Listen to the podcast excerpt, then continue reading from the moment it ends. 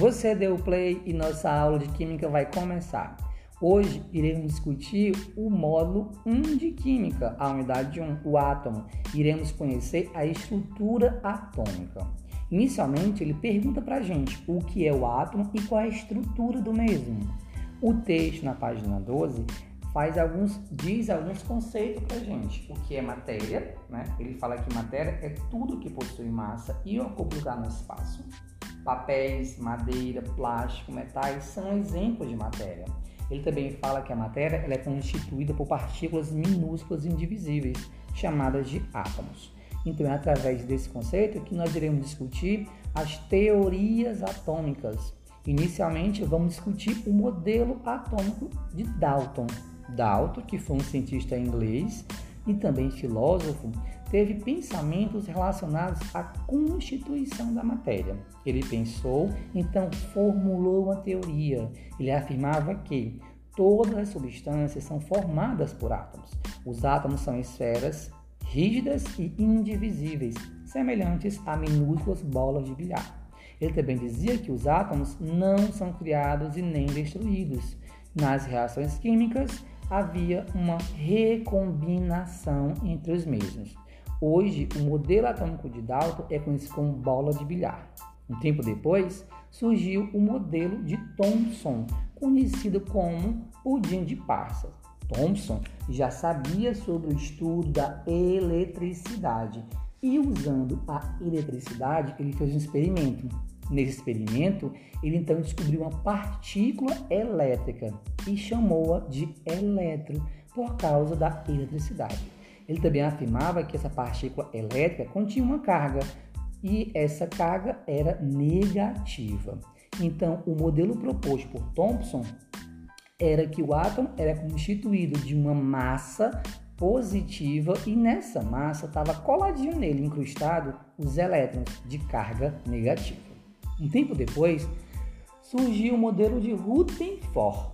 Rutherford fez experimentos com radioatividade, né? O nosso módulo diz que ele bombardeou finíssimas lâminas de ouro com partículas alfa, partículas positivas. Esse experimento ele concluiu que a maioria das partículas alfa atravessava a lâmina de ouro sem sofrer desvios e sem provocar alterações à lâmina uma pequena quantidade de partículas não atravessava a lâmina e voltava.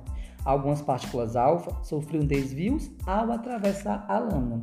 Então, com essas proposições, Rutherford então concluiu o seguinte: o átomo não é maciço, apresentando mais espaços vazios do que preenchido, pois a maioria das partículas alfa atravessava livremente a lâmina. Esse espaço vazio ele chamou de eletrosfera. A maior parte do átomo encontra-se em uma pequena região central, o núcleo, dotado de carga positiva, onde estão os prótons, que são minúsculas partículas de carga positiva. Algumas partículas não atravessavam esta região porque possuíam carga positiva, como as do núcleo, então cargas de sinais iguais se repelem e girando no entorno do núcleo, na eletrosfera, encontrava-se os elétrons. Um tempo depois, apareceu o modelo planetário de Rutherford-Bohr. Bohr, nesse caso aqui, ele fez um melhoramento no modelo de Rutherford.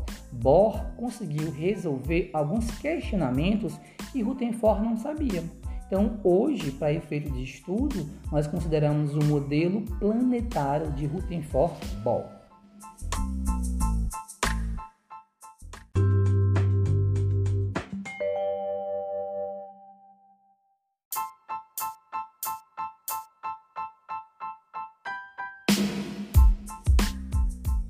Continuando na página 15, nós iremos descobrir agora as partículas atômicas. Iremos falar um pouco sobre os prótons, nêutrons e os elétrons. Na tabela da página 15, diz pra gente que os prótons e os nêutrons se localizam no núcleo e os elétrons na eletrosfera. Sobre a carga, próton possui carga positiva, os elétrons carga negativa e os nêutrons não possuem carga. Em relação à massa, próton e neutro vale 1 e o elétron, a massa dele é muito pequena. Então, para efeito de cálculo, iríamos considerá-la desprezível. E os símbolos, né, pode ser P, P+, de prótons, N ou N0 de nêutrons e E ou E- de elétrons. Em relação ao tamanho do átomo, os cientistas falam que é muito grande a distância entre o núcleo e a eletrosfera. Iremos também discutir uma característica muito boa, que é o número atômico, que é a principal característica do átomo. Ele é representado pela letra Z, tá? Número atômico, ou também podemos chamar de número de prótons. Por exemplo, né? ele fala assim: o número de prótons que cada átomo tem é chamado de número atômico, que é o símbolo Z. O átomo de hélio tem dois prótons no núcleo, logo o seu número atômico é 2. Portanto, o número de prótons do hélio também é 2. O mesmo caso também acontece com o ferro, que tem, que tem 26 prótons sobre o número de massa atômica representado pela letra A, ele fala para gente que é a soma dos nêutrons e dos prótons que estão localizados no núcleo do átomo. Então quer dizer que o número de massa atômica praticamente não é isso que é, é a soma dos prótons e dos nêutrons, ok? Na página 16 tem um exemplo dele, olha. Diz assim: o átomo de sódio tem 11 prótons e 12 nêutrons. Logo, seu número de massa é 23, porque somando prótons 11 mais o neutro, que é 12, dá 23. Continuando falando sobre elemento químico, o nosso módulo diz assim, ó, elemento químico é um tipo de átomo caracterizado por um determinado número atômico, isto é, número de prótons. Ele fala que todos os átomos que contêm o mesmo número atômico constituirão um elemento químico, ou seja, número atômico do oxigênio é 8. Então, todos os átomos que possuem número atômico 8 serão chamados de oxigênio. Ele também fala para a gente um pouquinho sobre o nome em português e o nome de origem. Né? O nome de origem foram dados em latim, daí um pouco a divergência no símbolo. Como, por exemplo, né? o potássio era chamado de cálium, né? lá no latim, e o símbolo é K. O cloro era chorus, no caso Cl o enxofre era sulfo, que é o S. Mas hoje, no caso, né, todo mundo já sabe bem como é que representa os elementos químicos. Sobre isso, é importante ressaltar que para representar um elemento químico é sempre usado uma letra maiúscula. Caso o símbolo venha com duas letras, a primeira é maiúscula e a segunda é minúscula. Você pode ver muitos exemplos na página 17, ok? Na tabelinha rosa.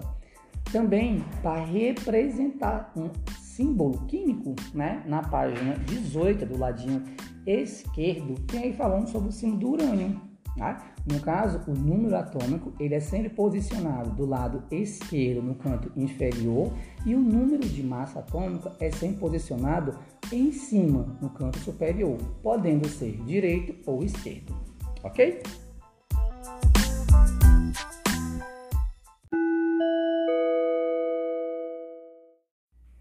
Atenção, agora é a sua vez. Para darmos continuidade ao nosso conteúdo, você deverá enviar para o professor, em forma de áudio ou foto, o item 1 em algarismo romano, na página 18. Resolva os 10 itens, tá? Julgando verdadeiro ou falso e envie as respostas.